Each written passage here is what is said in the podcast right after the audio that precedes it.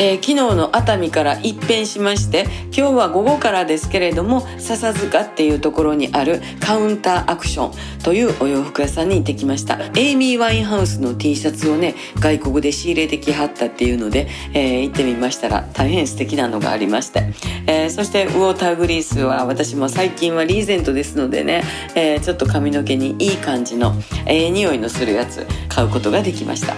えー、その後は渋谷の BYG という本当にあの老舗のライブハウスなんですがそこに若い若いリル・コヨーテという女の子2人組のライブを見学に行ってまいりました。もう大変可愛くてですねいいなって感じ、え、自分にどんなことができるやろうって若い人のライブを見るとそんな風に思いますね、えー、勉強になりました。その後は新大久保で大人のミーティングそして中目黒でもミーティングって感じでもうどんだけ行ってんねん。帰ってきたらもう朝4時回ってますわ。ね。さんちゃんもうすぐ起きる時間やなって思いながらね。で明日は明日でまたステージ用のサングラスの加工が上がるので横浜の職人さんのとこに行きます。とにかく毎日音が鳴ってます。